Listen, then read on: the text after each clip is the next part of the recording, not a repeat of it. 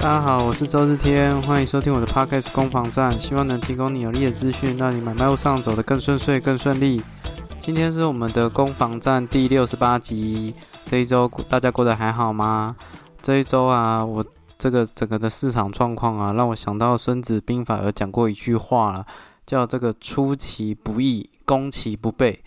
这是什么意思呢？就是说，这个从他意想不到的地方出击。然后去攻打他没有任何防备的地方，就是出其不意，攻其不备。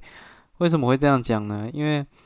这一波的市场就以近期的看到的状况是，呃，回拉的速度是非常快。最近市场整个热络的程度，不管是成交件数啊，或者是这个买方对于说市场的这个信心啊，其实回拉的速度真的是超乎想象了。我原本想说，就是在选后虽然局势明朗，或者是这个这个美国的升息幅度降慢，应该会慢慢的回归到一个比较呃理性，或者是呃让这个供需正常的去做一些交易。可是我觉得这波有点不是这样子，这一波是买方那那给我的感觉就是买方觉得哦，我已经等了这么久，终究还是等不到价格的变动，所以啊，是在 hokey 啦，但是就就就就买了啦。哎呀，我觉得这波有有点这种状况，那呃，而且还有那种买方年轻化的趋势。最近刚好遇到的一些买方都是呃八十年次、八十一年次、八十二年次都有，其实就是让我觉得真的是出其不意啊！我原本觉得会好，但是我没想到说是呃这么迅速的一种好法。那我当然也去了解一下，说这个最近的一些新闻啊，其实最近的新闻利空的。哦，这种这种讯息其实相较于十一月整体的氛围来讲是少非常多的，而且它不只是比较少，它甚至还有一些利多的，还有一些偏卖方市场的这种消息在市场上冲刺，像是那个自由时报十二月六号的这个这个标题哦，它的标题写说等降价恐失望，南部大建商们已传已达共识，惜售慢慢盖首价。哦，这是这个自由时报的新闻哦。那他有提到说，之前因为升息循环啊、烂尾楼事件啊，还有护国神山这个细盾、台积电哦等等消息的销轰。还有这个房价修正的压力有各种利空讯息，让很多的消费者去期待房价会下修。但是随着这个美国升息动作释出这个放缓的消息之后，还有再加上国内股市回到一万五千点，央行也预计有明年的通膨率大概一点九趴，让南部大建商们纷纷解读哦，将这个升息的影响即将告一段落，所以就达成一个共识，就是吸售、慢慢盖跟持续维持售价。然后要夺回卖方市场的主导权，哦，这个是自由时报的新闻。那还有像十二月六号的东森新闻哦，也有提到一个这个中华民国不动产协会协呃中国中华民国不动产协进会理事长龙宝建设董事长张丽丽，他也提到说，就是这个最近的原物料供应商啊，为了符合低碳。减碳的 ESG 需求，所以导致这个原物料的成本节节上升，那就变成说，呃，建商在推出推它的成本是往上的，不管是土地或者是原物料，还有这些建商，好，因为因为最近这这一两年来啊，其实很多的这个建造，然后建筑执照有发出，所以未来可能又会有呃人力不不足的问题产生，所以。在对于建商来讲啊，它其实反映真正市场状况，在这个众多的成本上升的情况下，他要去做价格修正，真的几率也很低。那甚至是这个十二月六号的经济日报啊，它这个是讲到新复发建设的这个副总兼发言人廖昭雄，哦，在法说会有表示哦。哦，新复发的法说会，在土地成本跟营造成本双高的情况下，除非建商愿意损失哦利益去做推案，否则要让房价下跌实属不容易。认为明年是这个价涨量稳的局势，所以简单来讲，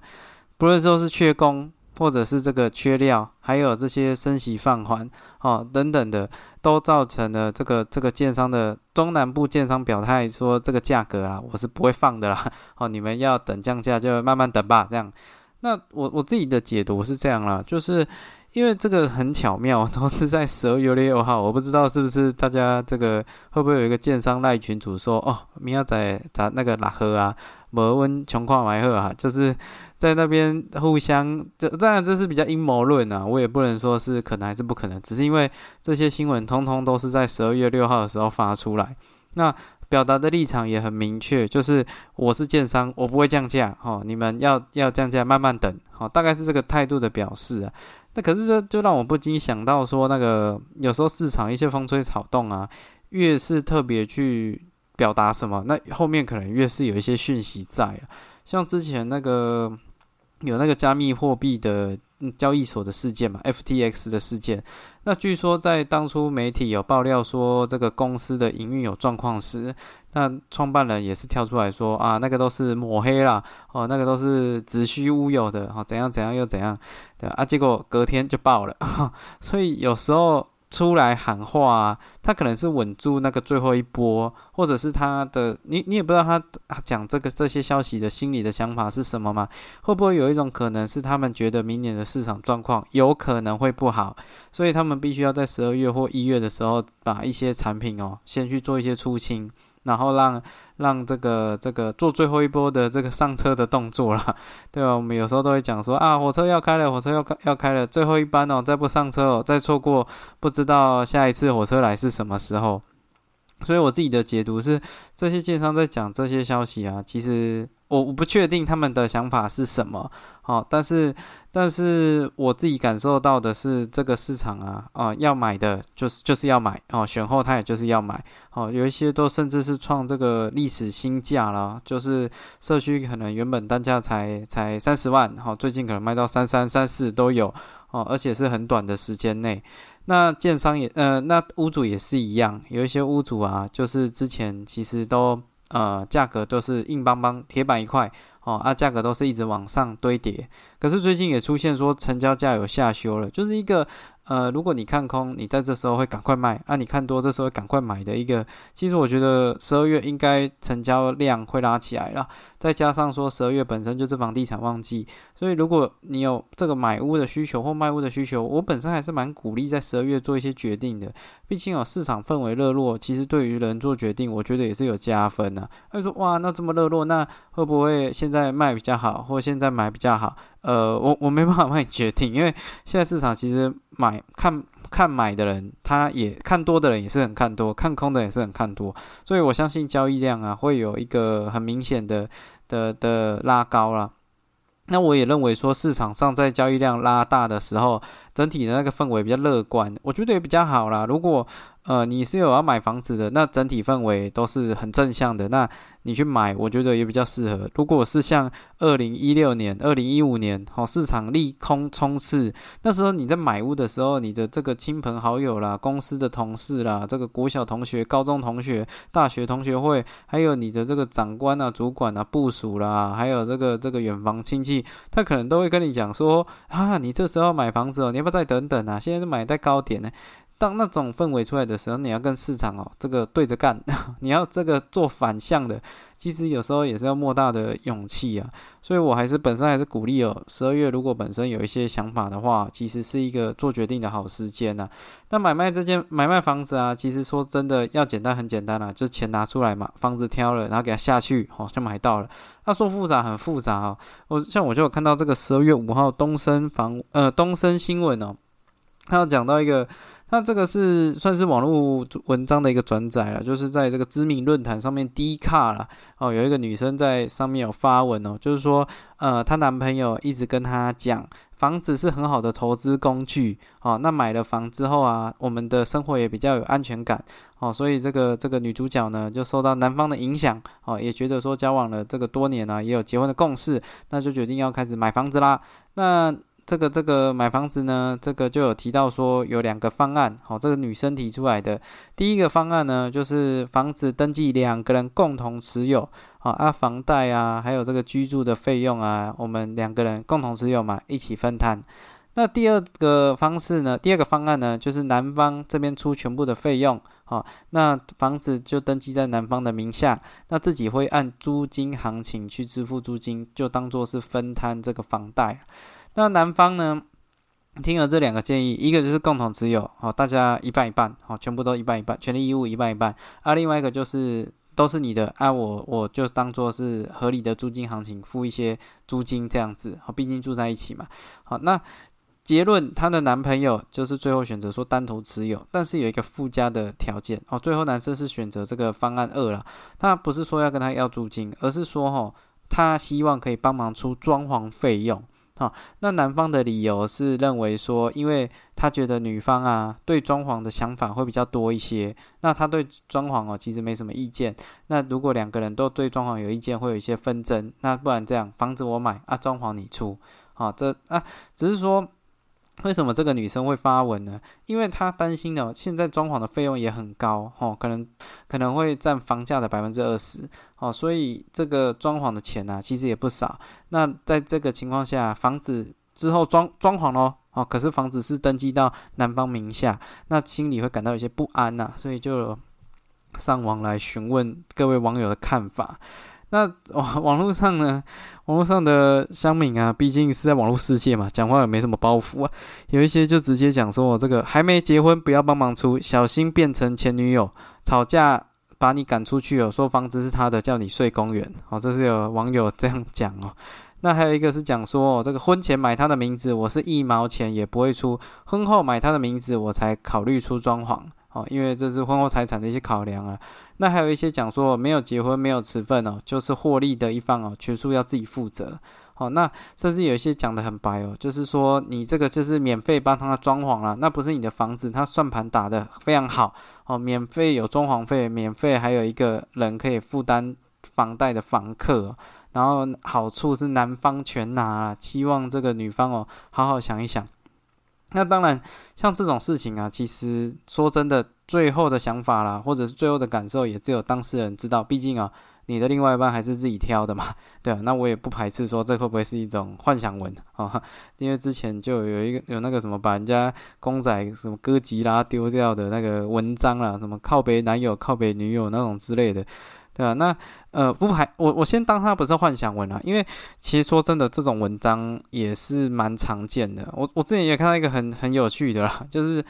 这这个是女方的论点嘛，担心说未来可能会吃亏哈，或者是有些不合理的部分。我还看到也是有那种很奇葩的，是奇葩的是女生的哈，就是有那个男女朋友，男方男男女朋友可能呃男方二十五岁啊，女女方年纪比较小。然后女生啊，就是觉得没有房子没有安全感，吼，这租的没有安全感，所以就开始去贴那个各家房仲的那个房子的链接给她的男朋友，给她这个二十五岁的男朋友。那她发文的是她男友啦，就是说她工作啊，其实也不到两年，那存款也就十几万，对啊，那。开始跟他讲说要买房子，他觉得这个是难度是一件很高的事情，那他就说那不然哈，他就问女生说那不然你出一点啊，啊我出一点，那大家我们这样本金比较多也比较好去做选择。结果女生说啊不行啊，这个钱不能我出啊啊！如果我我我出了这个买房子的钱，那我以后我怎么跟我的好姐妹出去玩？就是我因为要跟好姐妹出去玩，所以房房子的钱头几款你要自己出哦。那男生想说，OK 好，那算了，那不然这样，你去问问你爸妈看有没有机会要赞助了。就是可不可以跟他爸爸妈妈调一些钱啊？我我也跟我爸爸妈妈沟通看看。结果女生还呛他哦，就说你怎么可以讲这种话？你这没骨气，对吧？那结果男生就有点觉得被刺到了，哦，有点猥送。他就说没骨没骨气，那不然这样，那你有要一起出吗？如果一起住，那就是一起出啊，哦，这样才合理嘛，对吧？那那呃，我如果我我负责出房子的钱，那你负责什么？结果女生啊，她传来的讯息回他说。嗯，你负责买，我负责住啊，哈，你你买房子啊，我住房子这样，哦，那这个这个下面网友就一片骂声说放生放生放生，还有人说这个为了为了男生好，请建议绝对不要分手，这样 就有这种论调出来，啊，这也是我看到一个很奇葩的，那甚至还有看到更奇葩的哦，这个这个故事有点复杂了，哦，这里面有三个角色，哦，这个女主角哦，颇稳的是女主角，哦，就叫她这个美美好了啦。好，而男生的话就叫大壮，哦，那还有一个前女友，哦，论及婚嫁的前女友就叫她这个阿丽好了，啊，那呃这个故事是这样，就是美美跟大壮啊，现在已经论及婚嫁了，那其实，在在这个认识的初期啊，美美就知道说大壮有一个板桥的房子，然后他呃，他他知道说以前呢，大壮有一个论及婚嫁的前女友，就是阿丽。那那个那个大壮有跟美美说啊，我以我以后这个房子，这板桥这个房子会有一半的持分会给阿丽，好，给他前女友。那这个是在这个还没有交往之前，其实。女主角就知道了，我就知道说哦，我的男朋友有一个房子，那未来产权会分给他的前女友。哦，这个这个都我先讲，我也讲得很清楚。那这个这个他也有去表达说他们会分开的原因，论及婚嫁嘛。那为什么要分开？因为那个女生身体有点状况啊，现在去美国治疗。哦，我知道这听起来很像很像那种拍电影啊。哦，但是但是他这个都有很完整的对话截图哦。哈，各位，如果你真的不想要。变成这个网络论坛啊，被评论的对象啊，或者是不希望被人家做讨论，你真的是用字遣词，那些那个女生啊就很生气哦，美美就很生气，她几乎把所有赖的这个对话内容啊都截图哦放在里面，然后就是希望这些网络上的客观的第三方我可以帮她下一些定论啊。那总而言之哦，这个故事剧情前端是这样子，那。那因为这个他们现在论及婚嫁嘛，他他就问他啦，就说，诶，那我们以后要去住那个板桥的房子啊，那我们有预计什么时候搬过去啊？因为结婚有很多事情要处理嘛，那呃搬家也有很多事情要处理，他就问问他时间，问男生时间，然后男生就说，我那个板桥的房子我想要租人，好，我想要我想要把它整理好拿去租人。然后女生就说：“哎，那为什么租人呢？啊啊，租人的话，那我们到时候要去哪边租房子？我们结婚到时候要住在哪？”男生就说：“那因为我们工作地点的关系，我们就选择租房子。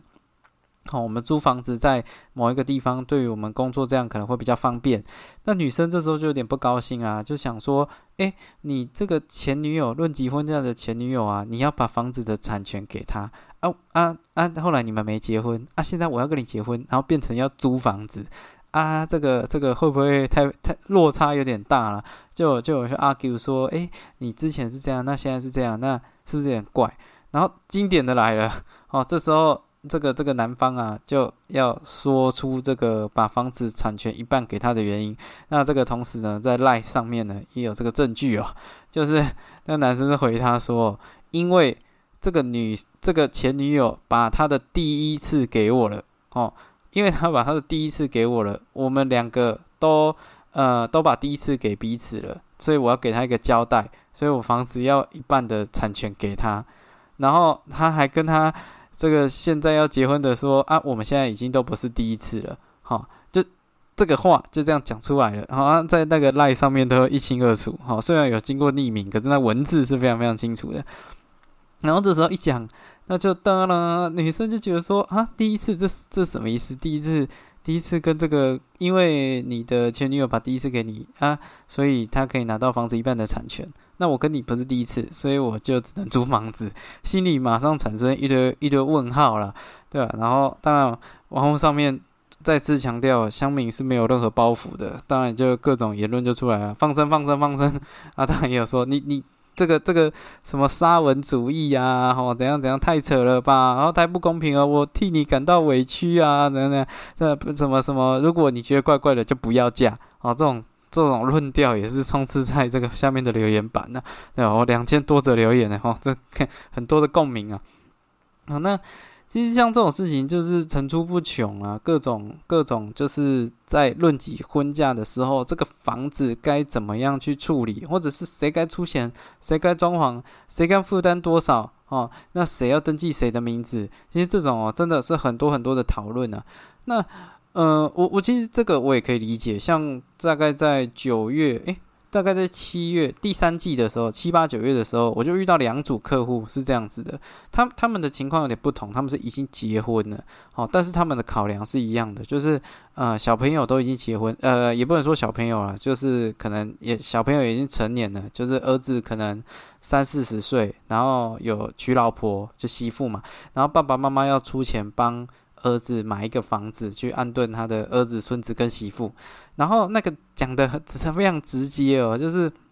我就遇到一个爸爸，然后那个案子三千多万，那那个爸爸也就会担心说，哦，他们家出这么多的钱，那以后会不会因为在婚后购买的不动产会并入，会会认为是婚后财产，会记录这个这个未来，如果假设感情出一些状况啊，走到离婚的话，哦，那其实这个会是婚后财产，会需要经过这个共同财产制的一些分配。然后他在看屋复看的时候，第二次去看屋的时候，就直接在他儿子面前讲说。啊，现在年轻人的想法啦，也都跟以前不一样了啊，也不确定说可不可以走下去，所以我这个我要问清楚，如果钱是我出啊，怎样怎样怎样？如果是我儿登记我儿子的名字，我可以怎么样去避免这个房子并入到婚后财产的的这个范畴去计算？我就讲的直接明到不能再明啊！哦，所以那另外一组也是，另外一组他更直接，他有去问他自己认识的。我我不知道是朋友还是会计师还是中介，他们也是要买房子。那呃，他们的考量也是一样，就就可能钱大部分是爸爸妈妈出的哈。那他他这个做法更妙，他是说爸爸跟儿子共同持有，哦啊，爸爸的持分的比例比较高，哦，可能只有三分之二吧，好，就持有大部分，好，然后去避免说。要要用这个爸爸，因为你一个房子嘛，它是婚后财产，但是因为这个婚后财产，爸爸的持分有三分之二啊，小朋友的持分有三分之一，所以他希望用这个方式去对抗婚后财产这些事情，不要导致这个房子到时候去做一些瓜分啊。那呃，这个其实都真的是很常见的哦。这个我觉得回归到最后都是说我担心在婚姻的过程里面，自己会不会被人家占便宜呀？对啊，你说啊，都已经要结婚了，走到这一步了，还在担心说会不会占便宜？搞不好都已经被占完便宜了，现在在考虑会不会太迟？可是我觉得这个。那那个那个想法就是，如果要花我的钱啊，给你免费住，啊住得很爽，他这样他就不爽，对吧？他觉得说可能要互相，可能要有一些表示啊，可能每个人在这个这个问题上面都会有他自己的角度跟看法了。爸爸妈妈也不能说他角度不对啊，二儿子夹在中间，你要他说什么？如果说他爸爸妈妈要出两千九百万，他只要出一百万，那他能说哦，那不行啊，你要听我的。我觉得这难度也很高了。那就媳妇的角度，那那不然怎么办？我自己买啊，也是有也是有看过这个。我有看到说，那个有女生就是很坚持要去住台北市，好啊，也很会理财，也很会上班，好年纪轻轻存款就五六百万。可是她的男朋友哦，就不是能力就有点落差了，那存款也没有像她表现的这么漂亮，哦啊，所以。当他提出说要在台北市买房子的时候，他男生就一直讲说：“我这样负担不起啊，我们以后还如果还要养小孩等等之类。”他就在问大家要不要分手，就是如果财力状况差这么多哦，没有共识要一起去台北台北市住的话，是不是要分手？这种也有哦，所以我觉得这个这个回归到最后都是说，呃，会担心对方占便宜的这种想法，其实都会让。人在这个过程里面会很担忧啦，会很担忧。那我可是对于这样的问题啊，我我先不谈说男女那些哦，都都都不讨论的哦，这个是是个社会风气啊，还是什么，这些都不讨论啊。我只有讨论说，我很喜欢的一个心理学者，这个奥地利的这个这个心理学的名名师哈，阿德勒他之前有出一本书嘛，叫这个被讨厌的勇气啊，啊，很红的畅销书。那他其实就。提到一个观念是我觉得很棒的，他就说哦，人的烦恼大部分都是出自于人际关系的互动。那人际关系的互动的烦恼就在于我们会去介入他人的课题哦，什么意思？就是比如说呃，我们跟小朋友讲，你要好好读书啊，不然你以后会赚不到钱。哦，或者是你以后学不到好的科系，你的选择会比较少，你会过得比较辛苦。那其实这就是一个很典型的介入他人课题的一个一个一个命题呀。就小朋友过得辛不辛苦，其实是他自己的事情。那你直接帮他定义成你现在不好好上上课，你没有认真读书，你以后就会很辛苦。那你其实就是介入到他了，因为你你的课题是你要活得好好的嘛，你要过得好啊，这个。以后小朋友会不顺遂，这其实是小朋友的课题，你不能强施压在他身上啊。也有一些，比如说要出钱帮女儿去做那种牙齿矫正啊。如果你现在牙齿不矫正，你以后牙齿不漂亮，那你就会嫁不出去，你就嫁不到一个好对象。第二，你就是一人生就会不不顺遂，会很辛苦。这个也是一个介入他人课题的一个一个一个一个范例啊。所以如果我们从这个角度去思考，我觉得就可以迎刃而解。刚刚讲的那些问题，其实都也是介入他人的课题。呃，换而言之，应该说介入他人的资产啊。就像刚刚讲的这个大壮哦，美美跟阿丽的故事，如果这个房子的产权其实就是男生的，那男生他要过户给谁？你其实不太需要去 care 啊。你要去 care 的是，呃，这样住我会住的不开心。你只要这样跟他表达就好。可是你不能管他说你你给他那个啊，你你怎么给我这个？他也可以跟你讲，呃，就是他他要卖他一半的产权出去啊。他他可以有很多方式去讲。所以你去探究这个事情，其实不是。我觉得啦，其实不是这么重要，因为这终究是他的资产，好，这是他的事情，你不要去介入他人的资产呢。又或者是刚刚讲到的这个，我负责住，你负责买的这个女生啊。这也是他的选择啊，他当然可以这样去做表达啊。那你男生就说，哦，那如果这样，那我就不买了，那这样也没关系啊，对吧？那你你我的我要买什么，那就变我的课题了嘛。你希望我买，那就是我的课题，那就跟你无关啊。你又没有要出，那要讨论什么？哦，所以我觉得不要介入他的课得的课题哦，扩大在这个领域，就是不要介入他人的资产啊，对啊啊，你说装潢钱出谁出啊？男生出自备款。你要出你就出啊，你不出就不要出啊，对吧？啊，没有，你不能强迫说，哎，你你要跟我结婚，你要出，哎，这这个我觉得就太多了，这有点像，有点像情勒，也有点像是介入他人的这个资产嘛，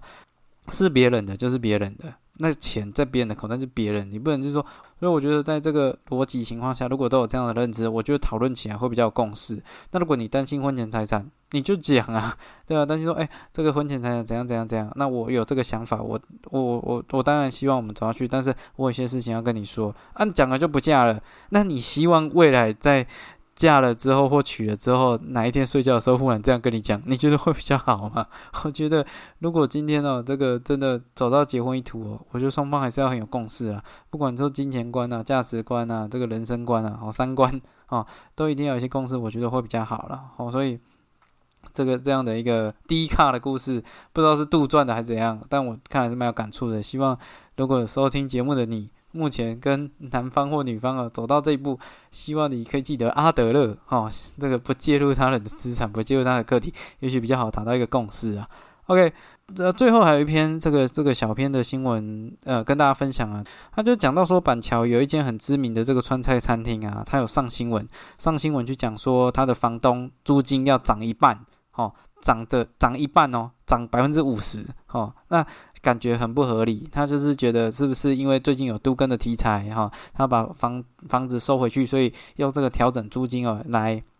来要求这个房客要退租啊，因为这个这个他在这边也开了二餐厅开了二十年了，所以他就很不开心那所以这个厨师啊名厨哦就有上新闻去表达这件事情。那这其实是凸显一个现象，就是最近的租金啊哦，我我直接讲结论，租金啊。应该是会在持续上涨。如果你有租房子的，你可能要去观察这件事情。为什么？因为最近这个房这个这个利息啊一直升息嘛，所以导致说屋主的房贷利率也往上拉。那其实台湾人普遍有一个习惯是说，我的租金表现一定要比房贷来得好。好，所以当房贷利率往上拉，吃掉它租金获利的时候，它就会反映成本，它就会把租金再往上拉。我原本我要我要在一年租金赚三十万，我就是要赚三十万，我不管你的利息怎么样。如果利息 cover 吃掉我太多哦，啊，更正了，这个房贷利率吃掉我太多，那我就会从租金给它补回来。所以在这个情况下，